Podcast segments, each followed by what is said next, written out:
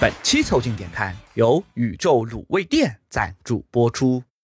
哇，这根口条这么顺，到底是应该盐水椒麻还是五香呢？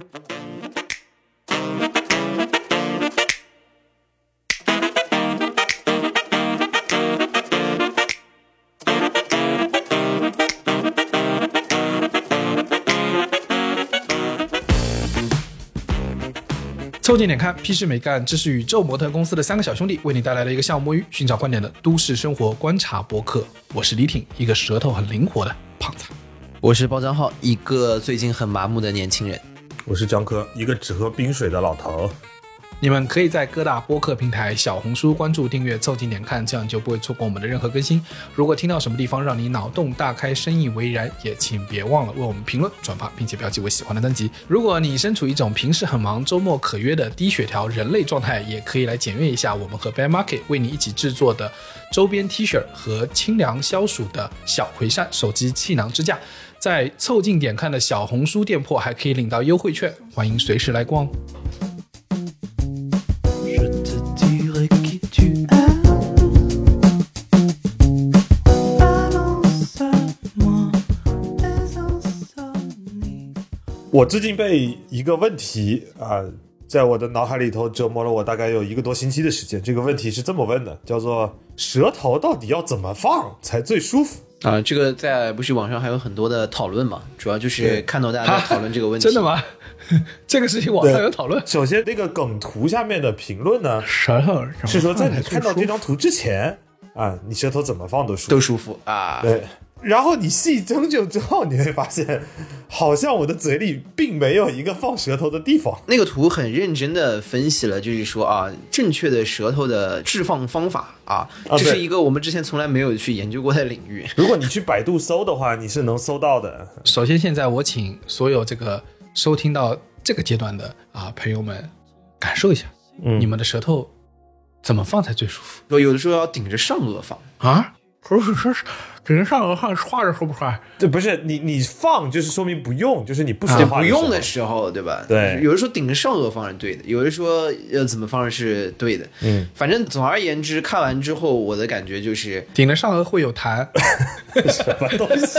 把它噎住了。 啊你试试，我刚刚在你说话的过程，我试了一下，不是好像是有这个问题，就是感觉对吧好像会会把那个口水啊 口水往往回一个方向挤，就是 你你本来舌头就的根部变成了一个下水槽，你知道吗？就是挤很哦，多好口像还真是。 你也是啊啦。我顶了一下，好像本来我抽烟痰就多。就是给大家解释一下，大家刚刚那段时间里面，就是有发现没有说话的主播啊，其实都在试验自己 的舌头。大概昨天还前天吧，脑子里又浮现出来了这个问题，我一时惊觉，就是在过去的十秒钟我没有说话的状态里头，我的舌头好像哪儿也没碰着。哦，悬空嘛，下面对下面我就陷入了一个沉思，就是难道我是磁悬浮的舌头吗？那个，你们仔细观察一个事儿啊，很神奇。我以前不知道在什么 occasion 下观察过这个事情。嗯，就是你们把你们舌头啊拿出来啊、放出来啊，就不用拿出来，就让它自己出来。然后你对着镜子，你会会发现很神奇，舌头是不能静止的。就是你别手，你可以放在那儿，对不对啊？ 然后你舌头，你发现它它会会激动，它是一块激动的肌肉，它没有办法 stay there，你知道吗？可以啊，可以、不啊，可以我可以啊。你看它在动，你懂吗？你是没有办法让它，哦，还真是，是不是？就是舌头和心脏是两个，只要你活着，它就在动的肌 肉。对的，但我不知道他在嘴巴里他动不动，我感觉他嘴巴里好像不动，但是他拿出来的时候，他嘴巴里不动的原因是因为你的话实在是太多了。不是，是，它你拿出来的时候，就有点像是，就是比如说你用力用到一个程度，然后就好像你一直抬着腿，可能那个腿总是要后一点对，点它的那个就会意抖。思，哎有可能舌头也是一样的，你把舌头伸出来，不就是属于你把这块肌肉用用到了一个力量的位置嘛？他说：“平时我不该这样的，我该在里面，为什么要把我抓对，因为你平时你也不练你的舌头的肌肉嘛。 我相信听到这边大家要注意一下，就是你们是可以收回舌头的。”， 对你们现在可以把舌头收回 来。然后顶在你的上颚，然后开始卡痰。然后还有一个事情就是，呃，我妹妹是养了一只那个泰迪还是比熊嗯什么之类的，但是呢，养了已经十几年了，所以那只狗呢已经啊、呃很老了。嗯 它有一个状态是我们万万达不到的，它这个舌头啊，就常年在嘴巴外面挂着， 啊，这啊，对，狗 我们是家可狗有以时的。候也会这样，我们家狗有时候也会这就样。感觉它在卖萌，你知道，但是它就是一直挂着，啊它放不回去了，所以它的舌头是可以 stay out of uh,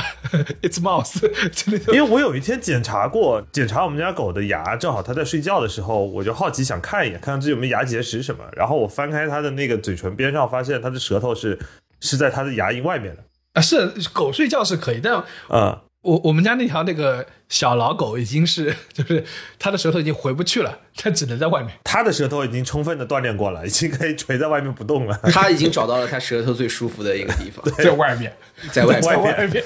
舌乃身在外外面之吹物风对的，吹吹风啊，但你说自己的舌头， 舌头到底放哪里最舒服，对吧？舌头 就是，反正现在的点是在于，当你知道了这个事情，放哪里都不舒服。你放嘴、嘴上颚，你现在上颚也不，我跟你说，你先别顶着上颚，你可能觉得也不舒服，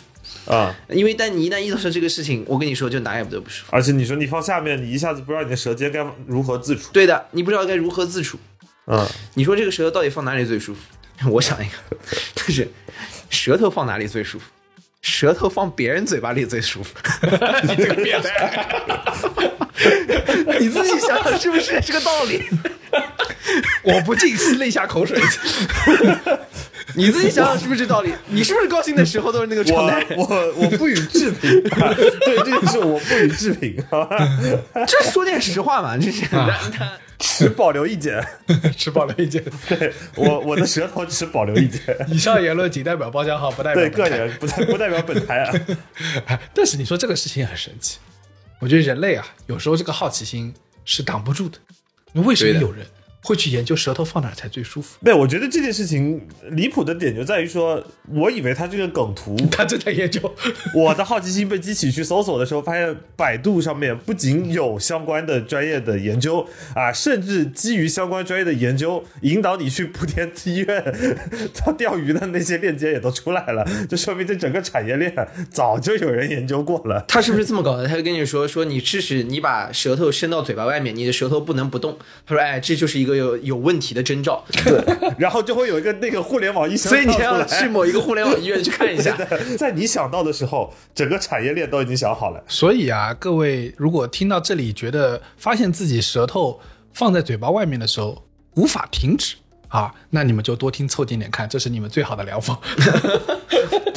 不是凑近点，这叫做往回点放， 对，别再放外面了。研究各种莫名其妙的东西的人其实很多，没有我们自己也会研究莫名其妙的东西。嗯，比如我前段时间不是跟你们激情分享了一下，这个我前段时间研究了美军班牌组作战手册，啊，对对对对对，为国防事业做出一份小小的贡献。继这个包浆号沉醉于马保国这个马学之后啊，他现在决定集团作战， 对，集团作开 战始研究发现自己双拳难敌四手， 尤其是美国大汉，可是我觉得美国大汉打仗还是有可取之处的，啊然后看看这个他们到底是怎么打的啊。两个牌的美国大力士一起出来的时 候，他们是怎么站的？啊、他队伍要怎么站，要不用什么样的队形啊、要对怎么向前进包场？那我研究的不亦乐乎啊！是什么动机让你研究这个排兵布阵了啊？不知道，我就有一天在 B 站 UP 上面刷到了有一个讲这个班牌组作战手册的队形，然后我就开始研究研究嘛。就是你首先一个班的人就有这个很多队形，然后班牌组嘛，然后到了一个排有好几个班，有好几个班的这个里面可以排出很多很多相应的队形。然后，于是你就发现这个东西非常有意思，而且那个 UP 非常有意思，他经常会研究这些莫名其妙的事情，而且开头一般都是类似于就是说，观众朋友们大家好，相信大家在日常生活当中都会有需要组织别人作战的这样的场景。那今天团建吧，组织到底什么场景我们需要干这个事情？ 对，都会有一 种观众朋友们，大家好！相信大家日常生活当中都有很多需要投掷手雷的场景。今天我们说一 下要如何来投掷一枚 手雷。哦呦，我看到好有好带 劲，一个一个看下去。哎，我类似的号，我之前好像给你们分享过，B 站有个叫 UP 主叫做牧羊的瓦格纳的，然后他经常也会发过一些很有意思的视频，然后他最近的一个视频叫做如何何阻止隔壁班自造核弹？哦，那个 UP 主我很爱的对，他还有他有一个类似于研究舌头要放哪里的那个系列，对，就是叫做如如何学习像人类一样像人呼类一吸样和呼吃饭。吸，对不对？ 如何学习像人类一样走路，呃， 是的， 非常屌，非常屌 这个人专门就是研究一个正常的事情，啊！对的，他就尝试去构建一个正常世界的秩序。它是将一个怎么讲，就是一个你生活中不太会遇到的一个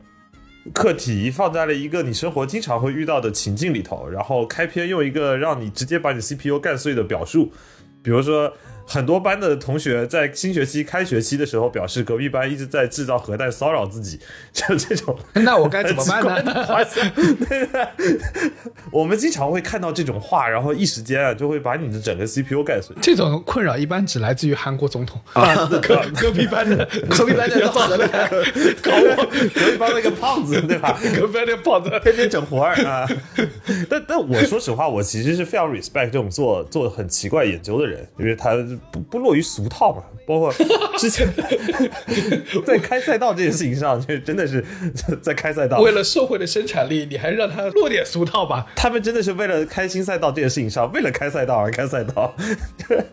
比如之前我忘了是什么节目，日本的一个综艺节目采访过一个老头，那个老头在研究的是一件事情，就是怎么样喝开水不烫 嘴。啊！那我看过，非常非常酷。你们应该都看过那个，就 他一开始做了一个巨长的管子，把那个开水壶放在楼顶，然后喝一口，呜 噜，他妈死了，神神经病啊！前前后后七八年。我跟你说，那个节目效果拉满。首先，他每次做那个东西吧，就是个手工梗的过程，嗯然后就是做的非常的奇怪。完了以后，反正剧情到最后的结果一都一样的，就是又把大爷给 这是会烫着吐了。出来，这一定会吐出来。他把他那根水管经过一个什么压缩器，或者是经过一个冷水池，不就行了吗？ 你大可以放凉， 十八岁，十八岁，我我绕进去 了，我试图我也试图研究你起来了。你你离那个大爷很近了，你离大爷非常近了，你你马上会成为他的助理的那种角色的，真的。那我还是支持韩国常温超导体的研究。其实类似的行为，呃，倒不是说觉得大爷很荒诞，我们小时候也干过。比如说我读书的时候，我们大概小学的时候，我们干过一件事情，叫做圆珠笔组装大赛。啊，那会儿可能看了那个成龙的《新警察故事》嘛，笔装就是最枪后嗯啊、最后有一人在楼顶上要跟阿祖拼枪嘛。但是你知道我们的读书那会儿就是枪是搞不到的。 枪是搞不到的，然后玩具枪呢也也是高级玩意儿，对吧？拆了要是装不回去，可能要被爸打断腿的。那有什么东西是可以快速的拆装，并且能够完美复刻当时的情境的呢？就是大家的那个弹簧圆珠笔。啊，对的，然后两个人就是把那圆珠笔拆完了，你知道一定要学习阿祖那最后一下，你把那个圆珠笔头那个弹簧拆下来，两个人要目视着对方，缓缓的将那个弹簧放在桌上， 弹簧落桌的那一刻组装开始，然后这这么中二，我操！阿祖最后放水了，你放了吗？呃，我是玩过那个玩具枪组 装的，以前我小时候，操 那那你这个就是属于阿祖啊？对的，你这 就是阿阿包，阿包收手吧，阿包。 我跟你说，拆开了装回去之后，我记得好像最后突然发现有一个弹簧，为什么没装回去？多了个弹簧，但是他还能用。但是但是装回去了，然后我就很好奇，然后我就很困惑，然后我就那个上了个膛，然后一开枪，直接把那个枪的上半部分的壳给开枪射飞出去了，出来了。我说哦哟，原来是这么用的， 你跟对面说，就是这个枪我没做好，但是那个弹射椅我已经会 了。包家豪把一个热热兵器装成 了一个投掷冷兵器，我跟你讲，这种问题啊，就是我们日常生活中啊也也挡不住，尤其以前啊，我就有很多问题是对日常生活不求甚解，然后试图去刨根问底，嗯，试图去追求它底层的逻辑是什么。这个事情其实有趣的，对，就是我们有很多我们从小呃认知或诉诸为公理的东西，其实总会有一天突然把这个确定的句号变成一个问号来问自己说：如果不是这样呢？它为什么会是这样呢？为什么舌头一定要这么放呢？对这个东西，其实格物致知往往是最难的。嗯你刨根问底，越往底下，你越到底层就是最难的。隔不出对，来。隔不出来了你。说白了，一加一等于二，这玩意儿是最难证明的，对不对？对， 有一些东西最底层的就是人，你说我到底是这个怎么呼吸是对的，或者是什么开始研究我应该到底怎么走路是对。研究怎么呼吸是对的时候，你已经进入了就这从你开始研究那一刻起，你之后喘的每一个气都是不顺的。呃，都太不太顺了，而对且你慢慢就进入了《鬼灭之刃》的世界。啊， 对，可以了，可以了。 哦，原来是这样，就是要这么研究，啊，包浆浩吸一会儿说活着，火之呼 吸，水之呼吸， 你爸给给你一耳光，你说你等等，我等会儿火之呼吸你啊。哎 抽烟是不是就是火之呼吸 啊？我我真的是做到，我我天天跟你们录节目的时候，我就在火之呼吸，你们小心一点。 不不不，你现在已经是电子呼吸了，电子呼吸。啊，对啊，对，你是电，对， 你是电子呼不吸，是，我是我是火加电，我这个是复合元素，你知 道啊，吗厉？害厉害！ 这样子我就不怕水系克我了，因为我带电了。水之呼吸可能就是到水里面，嗡嗡嗡嗡，我以为是简单抽水 烟的， 那是水加火火交 融， 对，那是水加火，厉害厉害！ 这你也们两是个属性，哎，那谭志郎的那个，他不就是又会水又会火吗？搞了半天他是个抽抽水烟的，但你可以说，真的格物这个东西就很难。嗯，就是我们小时候只是好奇心驱使去动了一下，但其实你要真的往下研究，就发现这个事情会非常非常难。格物这个事情，王阳明都弄不明白，对吧？隔了对着竹子，隔了七天说妈不干了，嗯， 对吧？对吧？创立新学，农场悟道，对吧？这个就说明一件事，隔不下去啊。啊，就你光试图通过一样事情去了解世界最艰深的原理，嗯，搞不懂。就像牛顿晚年就开始研究神学了嘛，那物理也是隔到了一定程度。他其实早年就是研究神学的，对他，但他晚年的注意力会放在那个上不面。，他只是是觉得，呃，光学、力学那些东西是神创造的这个世界，对他通过了解这个世界的规律，然后去理解神，啊，对的，所以他对一是开这始样就是神学的这个这个路线他他的底层逻辑是老板拍的嘛，啊，对对啊老板画了这张图，我弄懂图，我不就弄懂弄懂老板了吗 一？般大家就是你知道，互联网公司在做这个业务逻辑啊和和这个业务规划的时候啊，他总会到一个卡点的时候，用四个字来去解释这件事情的底层逻辑，叫做“老板拍的 啊，是的，对，绝大部分的公司，当讨论到最后，到底合理不合理啊，论证的这个可行性啊，到最后，老板觉得合理，对对的，最高优先级，老板拍的，”。 对的，老板怎么拍，舌头就怎么放，这个就是绝大部分公司的一个核心逻辑。我突然意识到啊，这个牛顿在做的、毕生在做的这个学科研究啊，本质上就和我们在团建的时候试图把老板做出的那个就业务大图用那个拼图拼起来那个事情是一样这的， 这哦是一样 的，对吧？都是为了领悟上层的意思。但毕竟你老板还给你们弄了个拼图。牛顿最大的问题是他根本不知道这个拼图，就外包装那盒子到底画的是什么。所以这就是为什么一般来说，你其实放到现在社会，你会觉得所有基础的学科，越是基础学科越是难。嗯，对于企业或者是研究机构，如果把力气全部花在应用上，应用的科学的研究其实是相对而言，在某个基础上的，它相对而言是不那么艰涩的。对，然后，如果你试图研究基础原理，就会变得难。所以现在，比如说美国卡你卡中国，可能就卡在这个地方，它就是欺负你这个点。对的底层的基础的架构啊，基础的一些能力啊，这些，包括原材料啊、供应链等等。美国和那个《三体》里面那个控制一样，嗯就卡你基础物理。从效率的角度上来讲，也很好解释这件事情，就是在应用层面上面能用就行嘛，嗯小步快跑嘛，对吧？只要这个事情有场景能应用，我就快速落地、快速验证、快速迭代，这个故事是很很容易讲的。对吧？到时候万一发现不好用，就是啊、诉诸神学呗， 老板拍的，可以 的，就就可以了。所以，所以这个故事是很好讲的，没有人会在意这件事情。就跟你平时活着的时候，你会研究的是我要怎么让自己变得好看，我我要怎么让自己的身体变得更更健康。但是没有人会在这里头怀疑一个底层的逻辑，就是我到底是怎么样呼的气。没有人太会在意这件事情，因为这件事情不应用嘛。你生产里头没有一个核心的应用是需要靠这个东西的。 你说舌头怎么放舒服？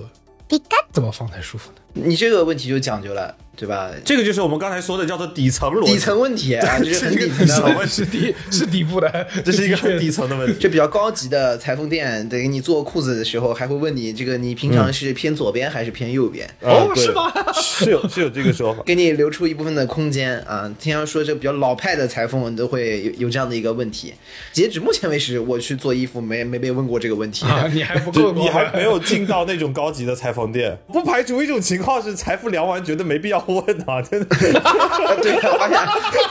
现没什么影响，你怎 么我们怎么爱怎么放怎么爱放怎么问怎么问？我地方都给你留好了，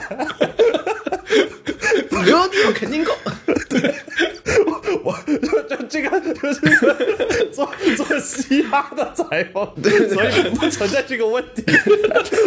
我们西海岸没有这个问题，西海岸裤裆都到膝盖了，所以你随便怎么放都可以。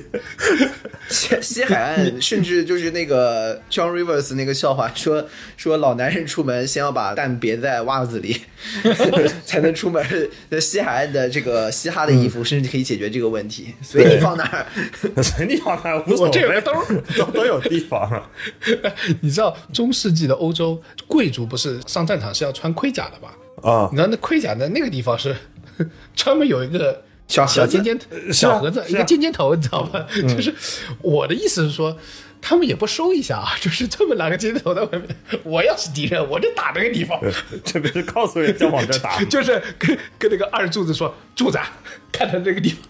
方，打他， 他那是加强防护嘛，对吧？这个叠了一层甲，嗯对吧？你对的他就不能藏在里面，让别人不知道他在哪儿。缩阳入腹是吧？ 他非得告诉别人我在这儿。 你这就有点自欺欺人了，尝试告诉别人这里没有东西。不是，那可能打左打右的，对吧？裁缝也不知道你放左放右啊。空城计嘛，哎，他们有没有可能是空城计？他专门在那边做了个小盒子，然后让别人引诱他说：“来， 其实打其实里面实没有际里面没东 西，其实放在其他地方的。浪费他的当药。我跟你说，这是草当借鉴，你知道吗？ 草堂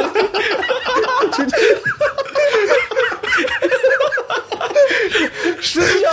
出门的时候都已经处理完了。都已经处理好了，都已经专门放在一个小口袋里了，对吧呃就是就是防止有人偷袭。放在家里保险箱里，然 后然后出 去，草当借鉴，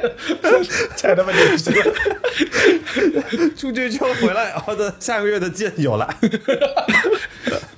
真没想到，还是你是作战鬼才，我操！ 怎么？这江可为当代诸葛亮， 这是当代了，你你是当当代诸葛亮，你知道吗？当不诸葛亮。裤裆的裆，当代诸葛亮。然后说回到舌头这个问题，嗯，你们有没有觉得很多东西本来是很正常的，嗯，但就跟刚刚说的一样，就你一旦关注起来，你会发现这个事情就出现了变异。啊，这嗯个会啊，这个会啊。最简单的例子啊，就是你每天不一定每天啊，但是每个人都会有的，就是你会突然意识到你衣服的标签在模拟啊，尤其是这几年买的那个优衣库的衣服就有这个问题，因为优衣库的衣服除了它后面虽然没有标，但它的衣服的左侧那个左侧标怎么会磨着你呢？有时候会你磨不到是的，。它不应该在裤子外面吗？举个很简单的场景，比如说你抬手去够一个东西，然后那个标磨到你了，完了之后的那一天，它虽然不会持续的磨你，但你就觉得如芒在刺。包家浩，你有没有觉得小狐狸背上的那个标签是有点磨人的？呃，就是被标签磨这个问题啊，就是当你意识到他在模拟，他就在模拟，对，就是他就永远会模拟。你没有意识到他在模拟呢，可能也也也没啥事儿。你是磨人的小标签，对啊的，我曾经花了一个星期的时间啊，在做这个叫做标签打磨专项，你知道吗？ 就是你可以直接给他剪了，啊不是你剪完了以后，他还是有个头儿是吧？它两边会有两个尖，对吧？你还要把那两个尖再削掉，然后你削完了呢，就会变成正方形，变成八边形，八边形变成十六边形。你还真的实践过。你要削很久，但同时你又不能把那缝线剪开，因为本来优衣库的东西就不是很瓷实了，你再把那缝线剪开，它就早两个星期它可能就坏了。嗯，所以我还得拿一个搓指甲的那个锉刀。或你真是个细致人哦。对的，搓了非常久，后来发现哦不行，标签是软的， 怎么搓都没什么屌用。就是你的注意力一旦放在这些东西上面，本来没什么的事情都变成有什么了。就有一些事情，当你意识到了，就说明要坏事儿。对比，如说，当你意识到自己睡不着的时候，那你肯定就睡不着了。你肯定就睡不着了啊，你睡得着的时候，你是不会意识到这个问题的啊。啊。比如说你上班的时候，你就不啊会意识对到的这个问题，但是你巨他妈想睡， 意识到睡不着的时候，就是可能上班的时候在公司睡多了，对吧？晚上 晚上他常常睡不着，包总这可舍不得，脑子里头八个专项都已经过 完了。对的，只好拿出手机搜睡不着怎么办？ 对是吧？搜了之后发现，请看凑近点看，啊，那那更睡不着了啊！听听到了这一集，开开始研究草当借鉴的事情， 看凑近点看如何草当借鉴。对的，我我们那天聊这个题的时候，还有一个场景，不知道小包小包没来聊，我不知道你有没有这个感受，就是你穿的那个袜子啊，袜子你脚趾头前面不是都有一条线嘛，一般会给你比着说脚头那条、你的脚趾头在哪里，但有时候穿袜子你可能歪了一点、啊，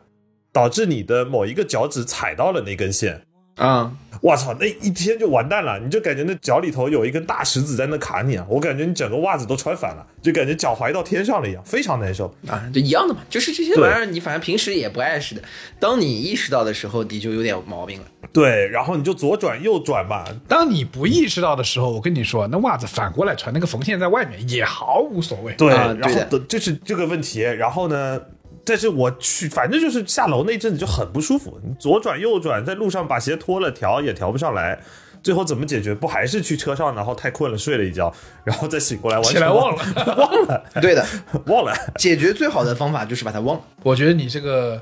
是有深刻的洞察，因为我觉得，啊比如你一旦意识到是时候跟别人说我想你了，你就再也没有办法自然的想这个人，这跟睡觉一个道理。你就想呃不起是， 当你需要有意识的跟别人说“我想你了”，啊那就八成是因为 KPI 的原因是吧？对 KPI 的原因。对的， Social pressure，当你意识到你该说“我想你了”的时候，就晚了，朋友们，你想到时候就晚了，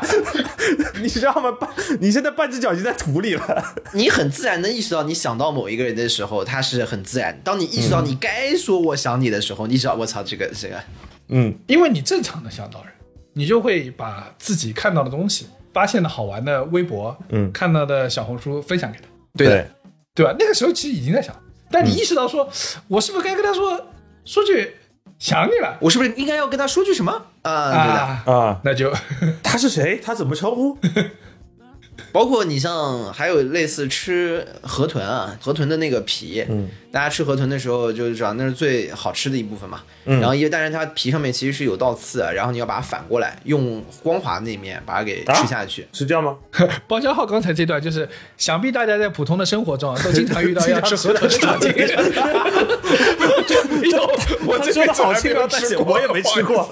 我还说，不是啊，这江浙吃河豚 不是很多吗？没 有，我唯一见过倒刺，只有我手上的倒刺，啊我我从来没见过河豚有倒刺。河豚有，这我是知道，河豚胀起来不就有那个刺不就出来了那吗个？刺啊啊，你们管那叫倒刺？没有，其实一般它是拿不到你的，但是我经常，你就有的时候你就是吃吃什么秧草烧河豚的时候，你倒过来把它吃下去，你老是会觉得它有那个地方会拉你，它就会拉到你几下。其实你要不觉得吧，你也就把它吃下去，啊。就是大概这么回事。你吃西瓜吐籽吗？ 吃西瓜没意识到就不吐籽，意识到有籽就吐。 你不会觉得籽吞下去会在你肚子里种出西瓜吗？那我就选择睡觉，然后将它忘掉。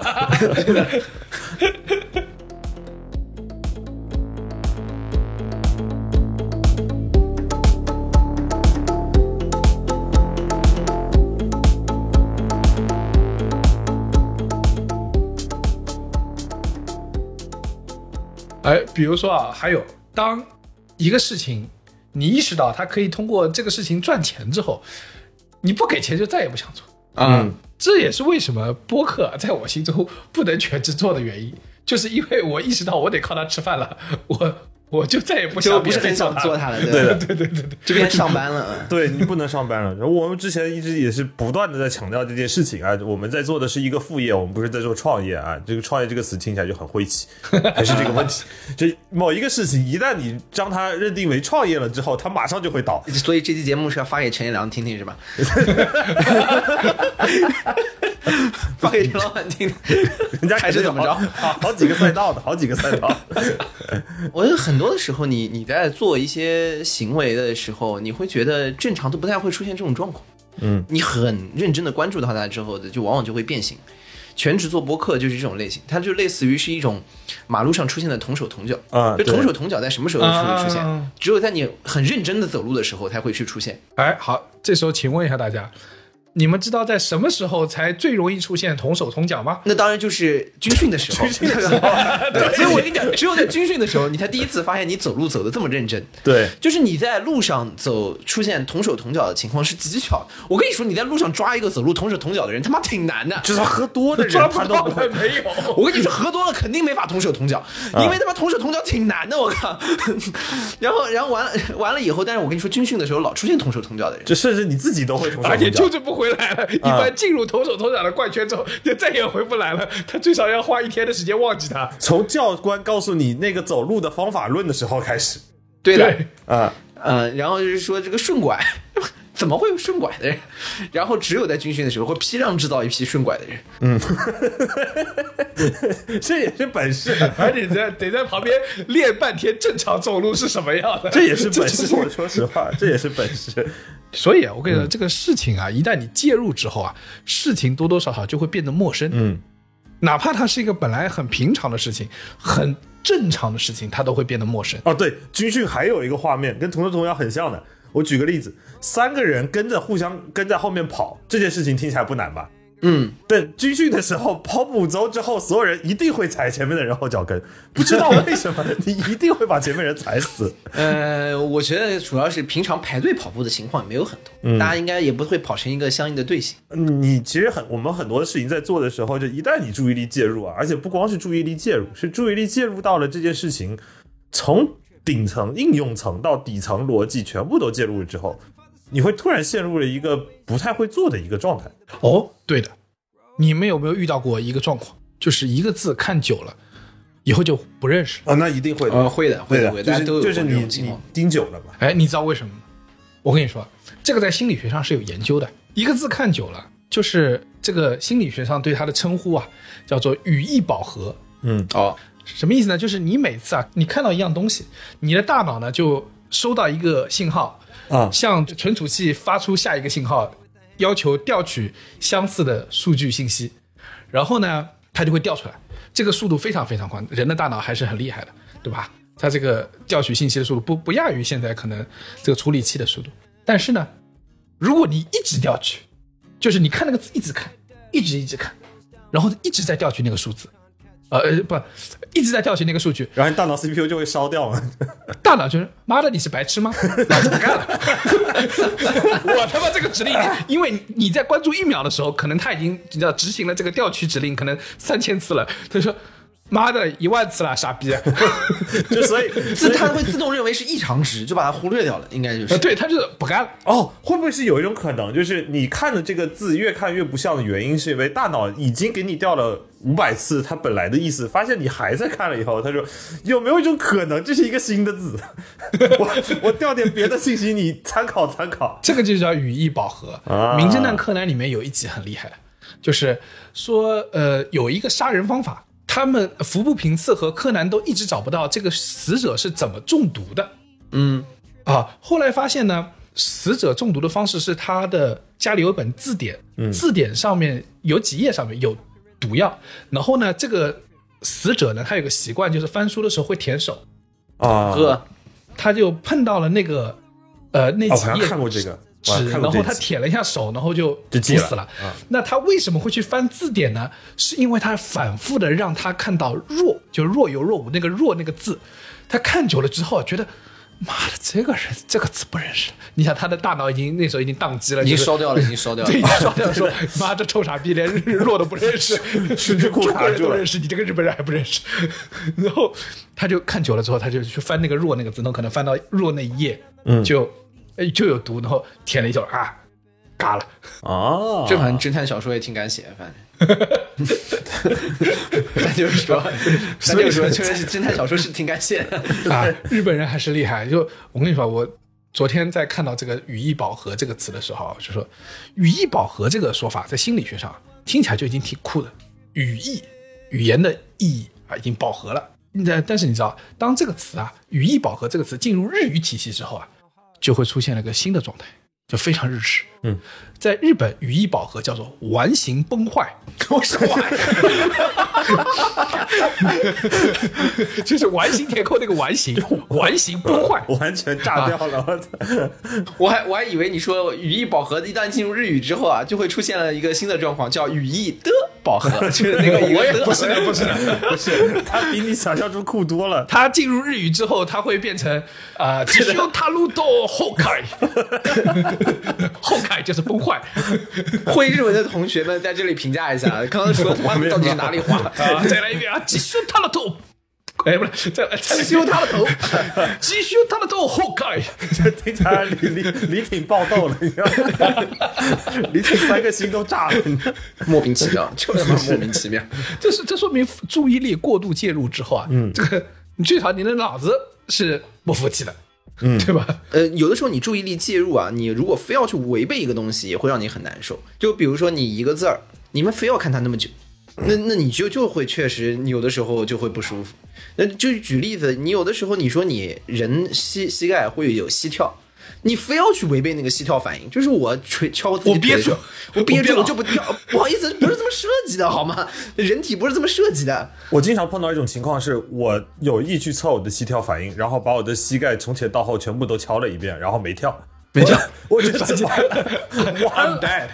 I'm 真的 dead 我我膝盖崩坏了，我操，我的膝盖崩坏 了。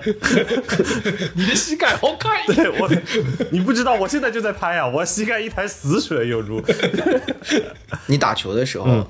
你如果真的就是已经在运动场上的时候，你是不可能去关注什么你肌肉的哎，这个是的，是的，你肌肉的一些什么变化？嗯，我举个例子啊，就比如说你说把球投进篮筐分几步，对吧？那你到底要调用到哪几块肌肉？嗯，然后你或者是你运球的时候怎么样是一个更合适的一个状态？你在场上完全是靠肌肉记忆的 啊，对，有一个经典场景，三步上篮，啊。一旦你关注了，你说你基础上三步，你就再也上不了篮了。你学三步上篮的时候，你甚至一定会顺 拐，就是都当你去三步上篮的时候，你在场上去做这个技术动作的时候，你是很自然的去做出来的，而且尤其是在有对抗的时候，对你对抗，你想的是老子赶紧把这球丢了，我看我快被对面这胖子撞死了。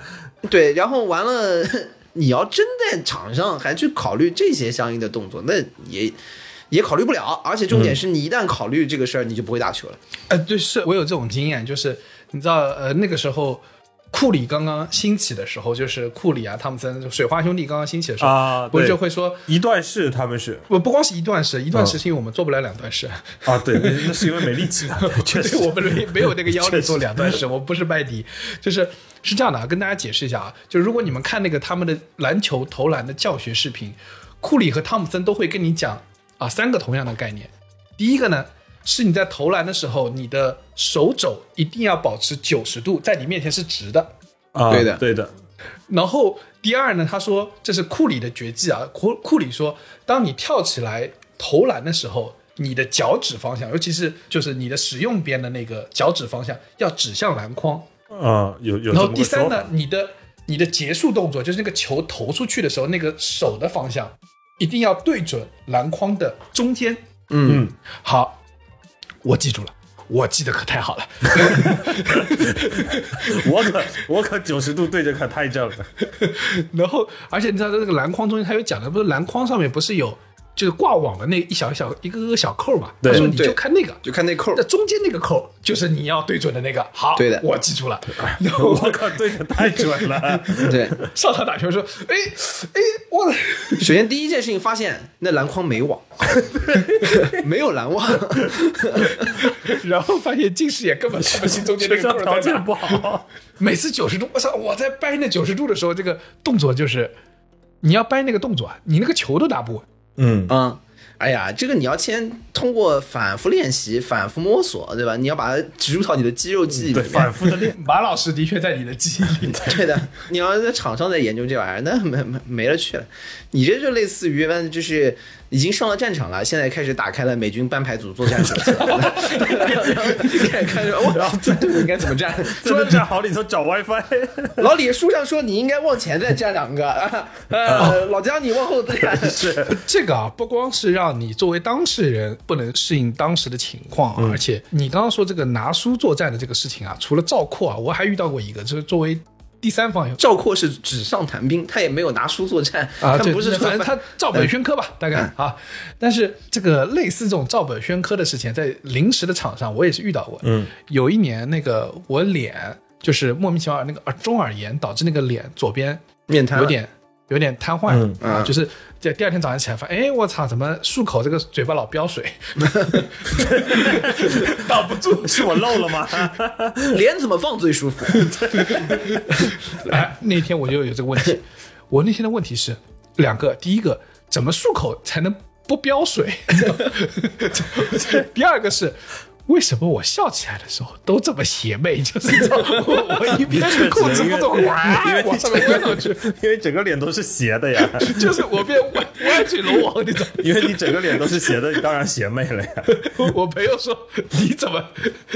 你怎么笑的这么邪恶？”我说：“我也不晓得，因为你说，因为三年之期已到啊， 我的使命来了。然后， 然后我去那个在澳洲嘛，然后我就去墨尔本的那个医院找了个 GP，然后去看病。我自己猜测呢，就是我那个水已经在飙的时候，我自己猜测它就是个呃面瘫了嘛，对不对？我感觉蛮明显的，因为一边能动一边不能动，所以笑成这个样子嘛。然后去了之后，那个医生打开了一本诊断手册。 现实傻学李 挺他翻到了大概什么四百五十六页，然后只说：“哎，你看母猪的产后护理，你的那个眉头啊，这两边是一边是会皱出皱褶的，一边没有皱褶。你的眼角那个纹路啊，一边有一边没有，你这是面瘫。 当时李挺害怕极了，主要是害怕他妈他妈这 GP 是个这， 医生我我今天上午就知道了。 Thank you for let me know。 还有英文说面瘫那一下子，你是不是镇住了？你以为是什么神奇的病症？你这个跟那个《少年包青天》里面那个桥段一样，说说据我判断，这个受害人应该当是时死了。这这个受害人此时已死。然后我我买了当天晚上的飞机，直接飞回国了。救就 命我这个医生我不敢看，太他妈可怕了！我怕下一个医生也给我拿出本医学诊断宝典，都他妈跟你我还说得你还得提醒他翻页的时候千万不要舔自己。这个也下次什么外科手术宝典嘛，对大概边看边做，哎，但但结论是说，这个医生就这个 GP 就全科医生也没有给我判断错啊，他给我对用的药，国内医生看了说啊，对这个药是对的，啊，结结果还是啊好的，对，结只果是啊流程上面让人稍微有一点害怕。那这说明什么事情？说明什么事情？呃，就是你在临场的时候，对自己对别人，你还是要通过你天然的反应去做出的。你如果在临时临刻，你需要用特意的方式去介入，你的行动就会变形。对的，对吧？医生如果天然的跟我说出来，那我会信他的。他拿本字典出来跟我说， 我就有点慌，对的，对吧？呃，那个我们以前打辩论的时候也是一样，就是你平时我们会特地要求我们所有的辩论队的小队员，如果你要练习辩论，就要去注意你的层次结构，结构是什么样子的，以及你要以什么样的方式说出来，一个一个点要说多长。但是你在场上不行的，我们不可能要求对你说没空在场上。按照一个一个格式去说，你肯定是要临场反应，但是你平时对你的锻炼会内化进去，会内化。而且曾经有一个，我有一个朋友跟我说，他在一本书里面学到一个很有意思的知识，就说那本书叫做《睡觉对人有多重要》，啊，也是看起来是个废话，嗯哦就对不对？如何像人类一样睡觉是吧？对，大概就是这个意思。但是呢，它里面有一个篇章的内容在讲什么事情，就是睡觉除了休息、恢复之外，啊、平静之外，啊，还有很另外一个很重要的功能就是内化事物。嗯，哎，你们应该读书的时候，应该有人跟你们说过啊，睡前看看知识点啊，就睡啊，觉有的时这候说法，有这哦说法，对对，第二天起来哇就变成你自己的了啊，就类似这种，就是其实你想运动员的肌肉记忆也是一样的，就是我们平时在做刻意练习，但是我们不能把上场的行为变成了一个上场进到你那个要发生的场景里面的时候，你还在做刻意练习，你的刻意就会阻碍你的一切事物的正常发生。但是你平时是要去做刻意练习，让它变成你的肌肉记忆，变成你的大脑记忆，然后当你进入睡眠的时候，它会沉淀你的东西，把它变成你的肌肉特征，把它变成你的脑回路，对吧？然后等到你真的在反复练习之后，你上到场上的时候，你遇到一样的场景，你就会做出一样的行为。所以等于这里的一个 take away 就是，大家平时千万不要不睡觉加班啊，就一定要适当的决定今天的 B 班就上到这里，你就把这个班内化了，我跟你说， 然后去睡觉， 然后给它沉淀下来， 第二天早上根本想不起来自己要做什么。 第二天早上跟老板说那个方法论我想好了，我想的太好了，想到内化，我就是方 法论，方法论就是我，你要不老板你要不要用吧？ 不用我就把你开了。你这还是比较屌的。我我总是觉得每天早上上班，就是走进办公室，我的常有的状态就是，我他妈是干什么的？这说明你昨天晚上啊 内化的不够， 要要再多睡一会儿。然后 坐下来坐哎了一会儿，啊，好像有有这么有有这么几个， 有这么回事儿，好像有这么回事儿，有这么回事儿。对，你要跟老板说，就这个这个小电影啊，就载到百分之九十九没载完，还它还是打不开的， 这跟没载是一样的，所以你得让我睡饱。所以回过头来说，就是我们还是非常相信，就是刻意练习对一个人的价值，哪怕军训，你刻意的做同一个行为，才能保证你在军训汇演的时候，你的脚是和别人一样高的，你的动作是和别人一样齐的。嗯，这说明如果你需要成为各中高手，你是必须细致的注意到那些细节的。嗯，然后我们这个社会也在要求你，要求你去意识到它，因为你只有识别到了这些细节发生，你才能做区分，区分了之后你才能比较，比较了你才能取数啊， 对，对吧？ 才能开实验是吧？取了数你才能做 A/B test，做了 A/B test 才能你才见证看 才能沉淀方法论，对最后控制它， 对不对？但你看这个东西就是跟佛家说的一样，你什么时候开始有烦恼？因为你有分别心，嗯，就是你意识到自我和其他人不一样，你就会开始攀比。你说这个攀比有没有好处？因为你比了，就是我们在现实生活中，你只有比较了，你只有对比了，有差别的出现，你才知道我什么地方可以像他一样。但是与此同时，我不得不说，这也是我们焦虑的来源。 是的，不分别就不容易有那么焦虑。对，没有分别心，就是在佛家里面说，分别心是知识的识，但是如果没有分别心，你对事物统一的来看，就会形成智慧的智。对，所以你就看那个《人民的名义》里面那个孙连成，他就不焦虑，他没什么分别心，因为他永远心怀宇 宙。是，对对，你看这个时候其实他就有智慧，只是说后面就是会被干掉而已。 那我他也早就料到会被干掉。没关系，反正我会心怀宇宙。对的，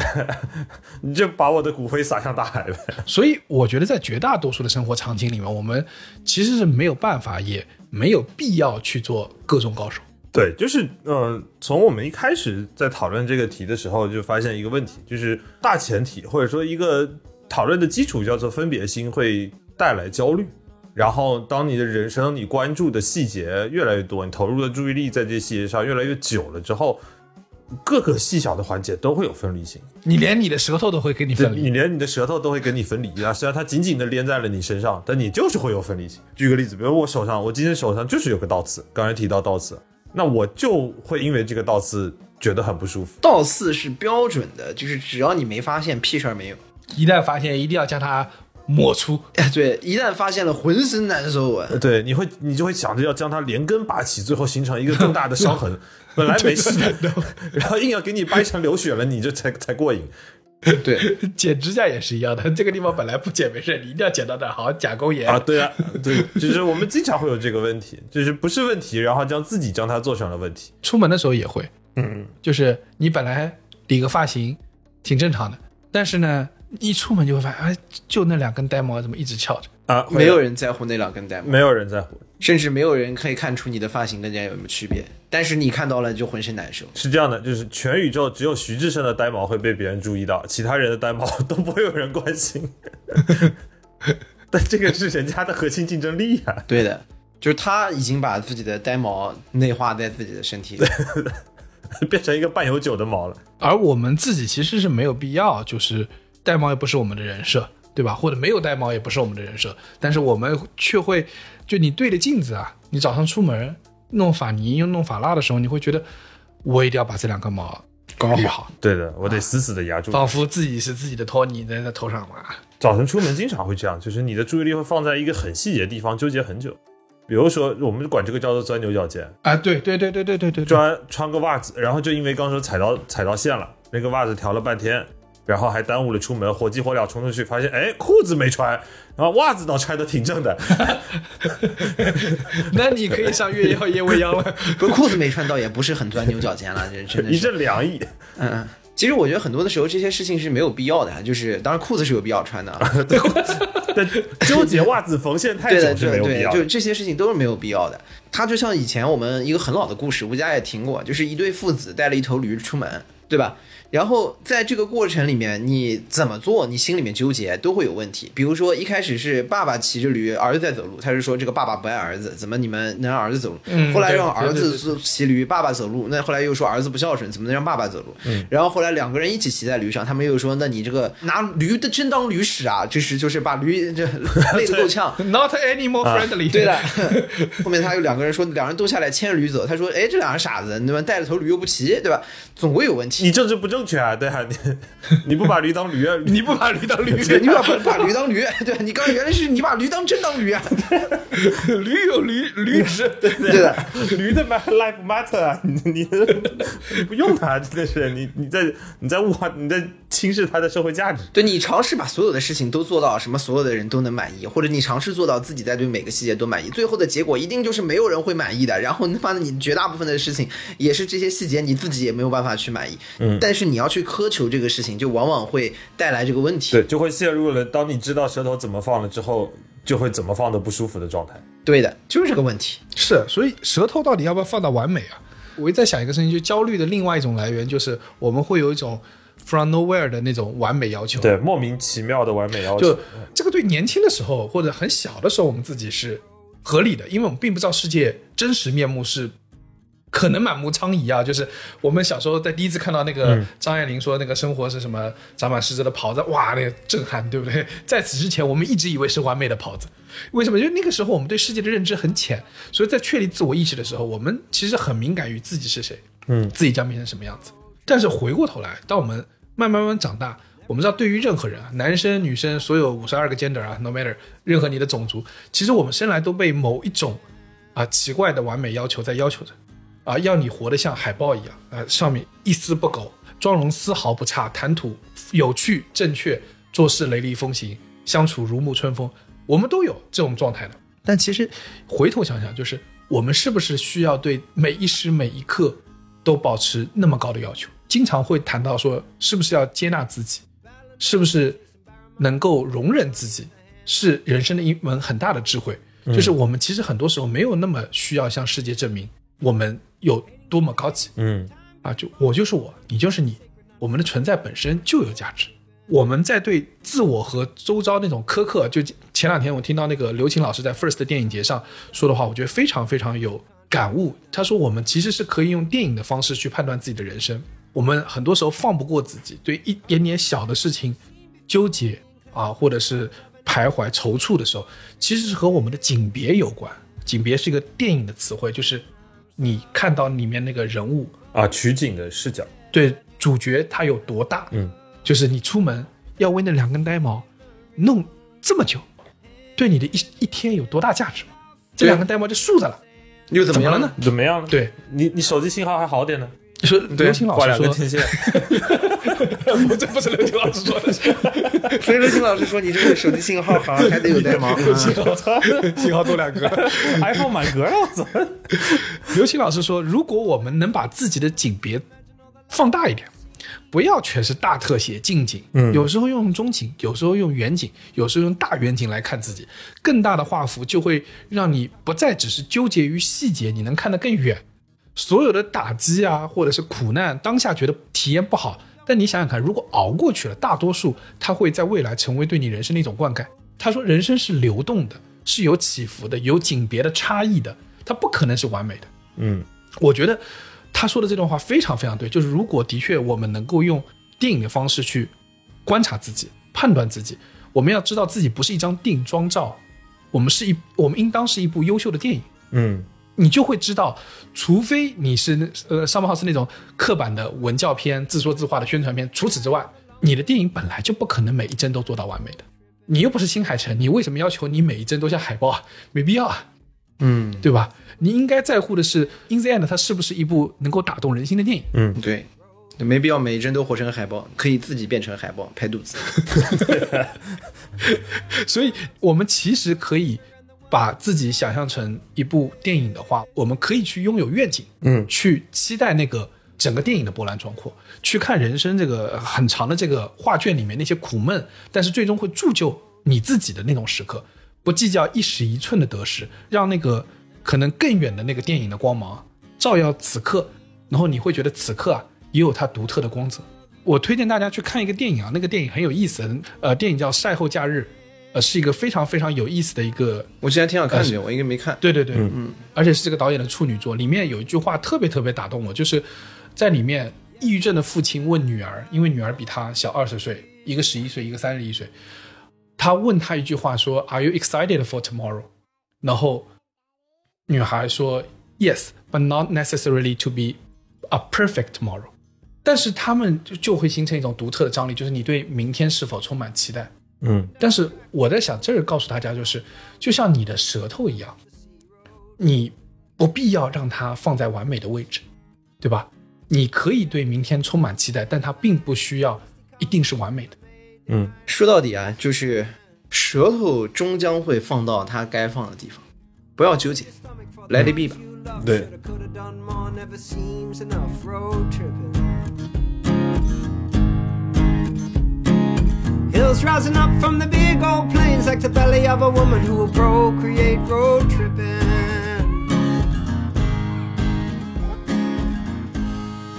以上就是本期凑近点看的全部内容，感谢收听。更多需要你凑近点看内容，你可以在微信、小红书搜索“凑近点看”，关注我们；在微博搜索“宇宙模特公司 UMC”，宇宙模特公司 UMC，你可能在未来看到更多神秘的内容。除了小宇宙，你在苹果播客、网易云音乐、喜马拉雅、Spotify、B 站、小红书、微信视频号、抖音搜索“凑近点看”，也都可以找到我们。欢迎你给我们留言投稿，当然我们也不一定采用。以上。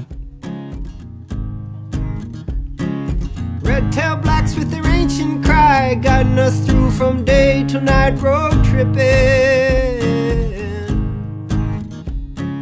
Catching sooty grunter with a block of cheese in this old billabong beneath these Melaleuca trees.